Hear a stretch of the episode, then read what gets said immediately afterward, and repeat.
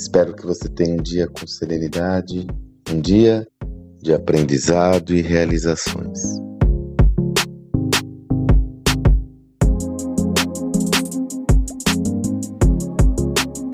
Já comentei com vocês aqui a minha recomendação de assistir ao TED da Brené Brown, O Poder da Vulnerabilidade.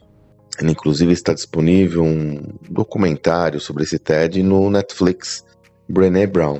E ela aborda e foi um sucesso. Esse conteúdo todo foi um sucesso espontâneo, né? Tendo uma, uma boa, uma audiência incrível, uma receptividade incrível, onde a autora, pesquisadora, explora sua tese acerca do poder da vulnerabilidade. E é interessante que eu tenho falado sobre isso já há um bom tempo, me recordo ter gravado um áudio sobre isso no auge do Covid, mas que eu quero reiterar aqui que não por coincidência nos últimos dias tenho realizado muitos conteúdos sobre liderança, tenho participado de muitos eventos sobre liderança, sobre o papel do líder nessa nova era, sobre a nova liderança nesse contexto em transformação. E um dos temas que eu vejo de mais importância nessa reflexão é justamente um tema muito mais humano do que relacionado à tecnologia ou outra derivação. Explico.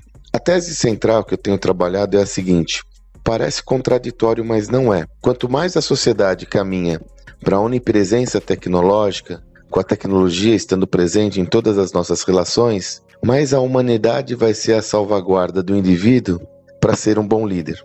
Explicando melhor essa tese. A tecnologia ela traz uma série de benefícios, sobretudo relacionados à automação, ganho de velocidade, é, automatização de processos e assim por diante.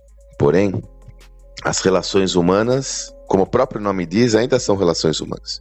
Então, quando nós falamos sobre performance, quando nós falamos sobre extrair o máximo de cada é, indivíduo, extrair o pleno potencial dos indivíduos, a relação humana é indispensável.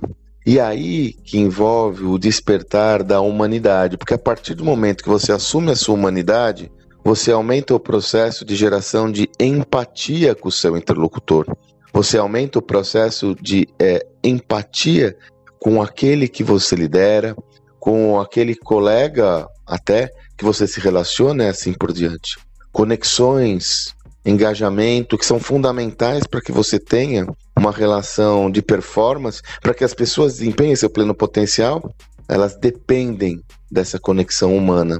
E aí que entra o poder da vulnerabilidade. Uma das formas mais poderosas que você tem para gerar conexão com seus colaboradores é aumentar o processo de identificação com eles.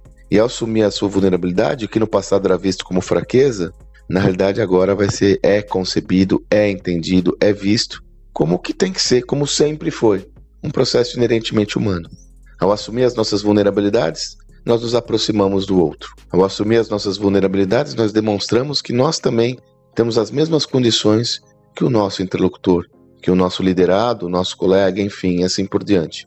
Dessa forma, o poder da vulnerabilidade, como diz Brené Brown, ele está centrado no ambiente corporativo ao processo de liderança. Uma liderança humanizada, legítima, genuína, onde pessoas conversam com pessoas e, como tal, não são seres autômatos infalíveis ou que nunca podem errar. Pelo contrário, são gente como toda a gente. Espero que você tenha um excelente dia это мы.